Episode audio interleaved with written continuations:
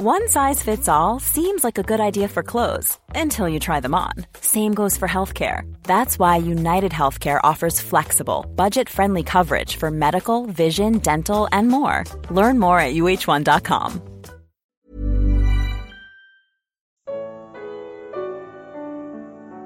Qual o sentido da vida? Evangelho de João. Comentário de Mari Persona. Agora Jesus vai mostrar à mulher samaritana para que uma alma é salva. Há basicamente três maneiras de se, de se encarar a salvação: dos homens para o homem, de Deus para o homem e de Deus para Deus. A primeira envolve acreditar que nós somos salvos por nossos méritos e esforços e para o nosso benefício. Começa no homem, termina no homem. Deus serve apenas para dar sorte ou para não dar azar, se for devidamente agradado. A segunda é quando você realmente crê em Jesus, mais visando a sua felicidade. Você crê que a salvação vem de Deus pela fé somente, mas que Deus existe para fazer você feliz, para lhe dar uma vida próspera, sem doenças. Tudo começa em Deus, mas termina no homem. Deus é visto como seu servo, que tem por obrigação agradá-lo. A terceira abordagem é correta. A salvação vem exclusivamente de Deus, porém não é para nós mesmos que nós somos salvos, mas para sermos adoradores de Deus. É claro que somos beneficiados em tudo isso, mas o objetivo é Deus e o seu Filho Jesus, em quem todas as coisas irão convergir no final. Portanto, para a pergunta para que somos salvos, a resposta correta é para adorarmos a Deus. Os samaritanos adoravam a quem não conheciam, no lugar errado e da maneira errada. Jesus diz que os judeus adoravam quem conheciam e que a salvação vem dos judeus. Entenda que a salvação não são os judeus, mas foi de uma mulher judia que veio Cristo, o Messias, o enviado de Deus. Deus quis que fosse assim, portanto não há o que discutir. Ao se revelar à mulher samaritana, quando ela pergunta sobre o Messias, Jesus diz: Eu sou. Eu que falo contigo. Eu sou é a mesma expressão usada por Jeová para se revelar a Moisés e ele diz que Deus busca adoradores que o adorem em espírito e em verdade. Até aquele momento, adorar em verdade significava adorar no templo de Jerusalém e da forma como Deus ordenara no Antigo Testamento, e não no Monte Gerizim, como faziam os samaritanos. Mas apesar de adorarem em verdade, os judeus não adoravam em espírito. A sua adoração era da boca para fora, e o seu coração estava longe de Deus. Eles rejeitaram o Messias. Hoje, todo salvo pela fé em Jesus tem o Espírito Santo e pode adorar a Deus em espírito, em qualquer momento, em qualquer lugar, sem intermediários. Porém, no que diz respeito à adoração coletiva, se você estiver adorando em um templo e com rituais copiados do Antigo Testamento, não está adorando em verdade. Se a sua adoração adicionou elementos culturais, como dança, teatro, shows, então você inventou uma forma de, de adorar como fizeram os samaritanos. Adorar coletivamente, em verdade, é adorar onde estiverem dois ou três reunidos para o nome de Jesus, reconhecendo o seu senhorio e da maneira encontrada nas cartas dos apóstolos, que é o único guia, além do Espírito Santo, que nós temos para adoração pós-judaísmo em espírito e em verdade. O ponto alto dessa adoração é a ceia do Senhor, e não um show de celebridades. Nos próximos três minutos, vemos o que caracteriza uma conversão real. A mulher samaritana passa por uma transformação depois que Jesus se revela a ela como eu sou, a mesma expressão usada por Jeová para se revelar a Moisés no Antigo Testamento. Duas coisas caracterizam essa transformação. A primeira é largar o seu cântaro. O cântaro era a forma da mulher obter e garantir o suprimento da água, aquela mesma água que Jesus revelou ser efêmera. Quem beber desta água voltará a ter sede, disse ele à mulher. Todas as coisas que parecem nos satisfazer perdem o seu significado quando conhecemos o Salvador, Jesus Cristo, o Senhor. É isso que Jesus tenta mostrar aos discípulos que acabam de chegar à beira do poço e insistem para que ele coma a comida que trouxeram da cidade. Depois de, ter falado à mulher da água viva que sacia a sede, aquela sede que a água natural não consegue saciar, Jesus revela aos discípulos o que satisfaz mais do que qualquer alimento natural: fazer a vontade do Pai e realizar a sua obra. E é esta a segunda característica da transformação da mulher samaritana. Ela revela estar em total sintonia com esse pensamento ao correr para a cidade para fazer a vontade do Pai e realizar a sua obra. Saciada sua sede espiritual, ela corre para a comida que verdadeiramente satisfaz. Afinal, segundo Jesus, os campos já estão prontos para a ceifa, e a vontade do Pai é que seja iniciada a colheita.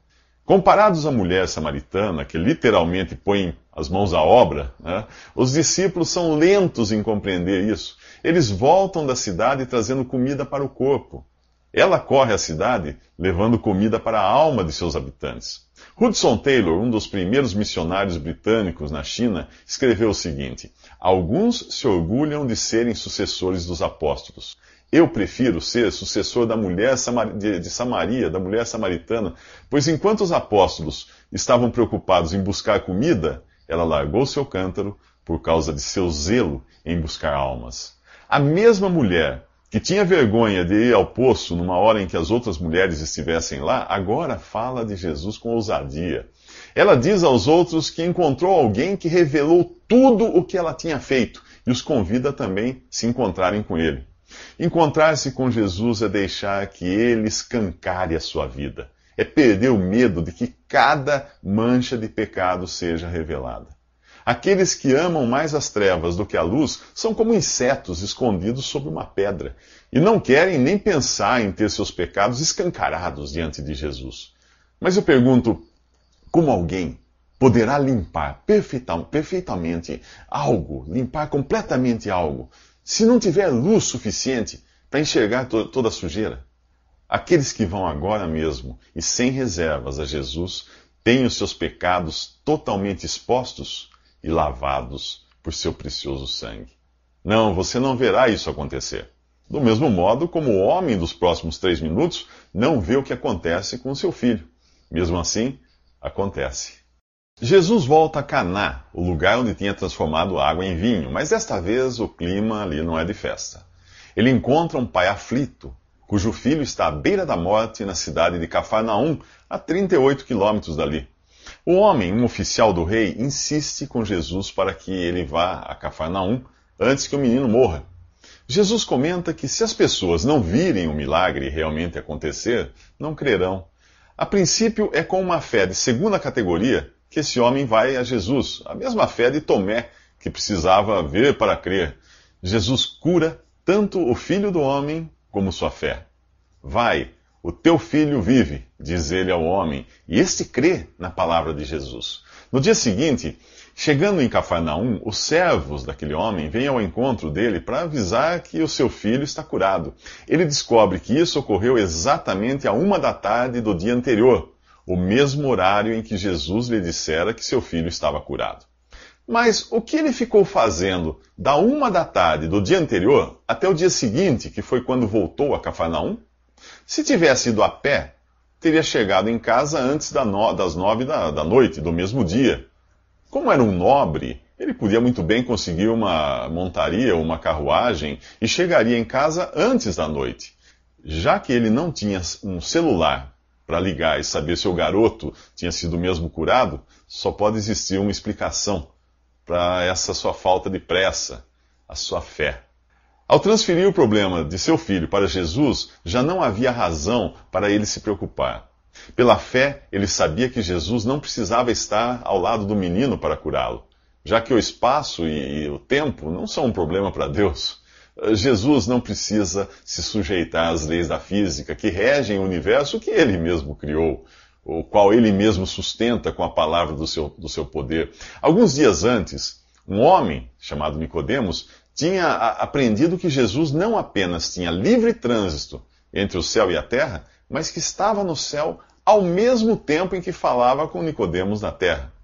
A verdadeira fé não é limitada pelos sentidos. Ela penetra na esfera onde Deus age, uma dimensão muito além desta que nós conseguimos detectar. O que você vê, ouve ou sente pode nem existir mais, já que o seu cérebro precisou de uma fração de segundo para receber e processar essas informações. Em termos cósmicos, isso fica ainda mais claro. O Sol que você vê pode ter deixado de, de existir há 8 minutos e 18 segundos, que é o tempo necessário para sua luz viajar os 150 milhões de quilômetros que o separa da, da, da Terra.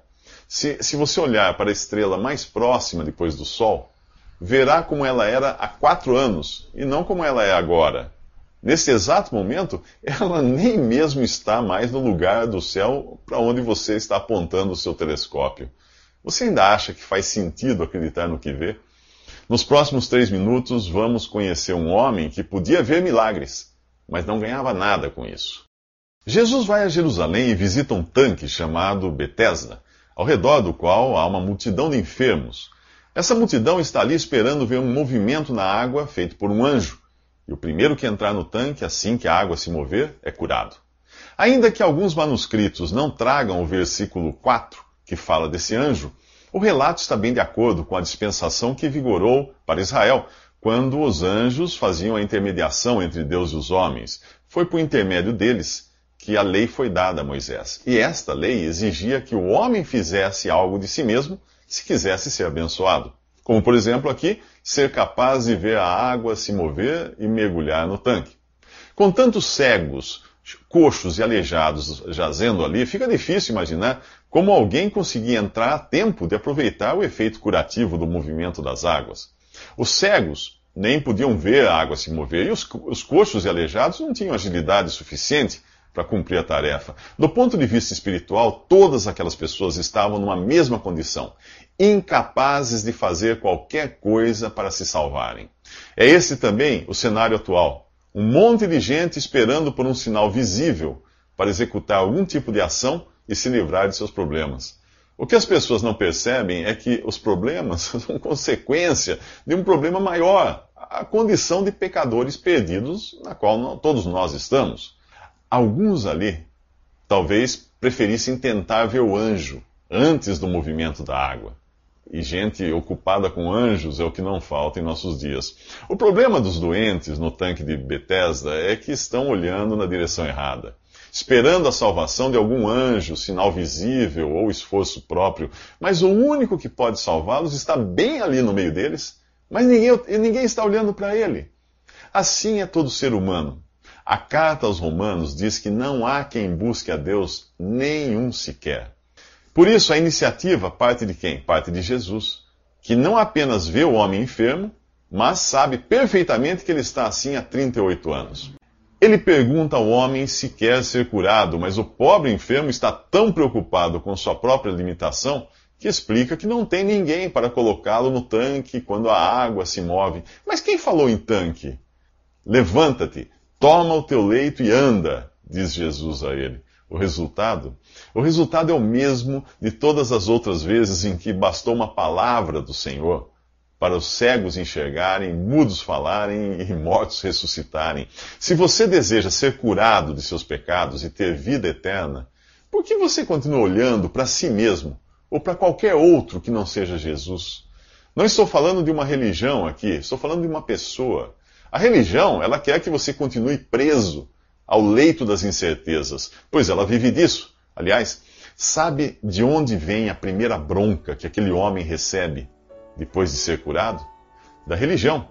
É o que veremos nos próximos três minutos.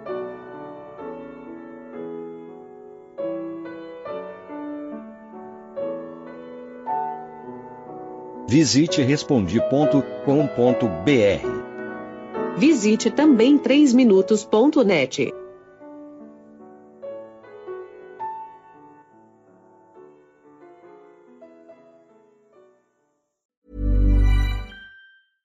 Selling a little or a lot?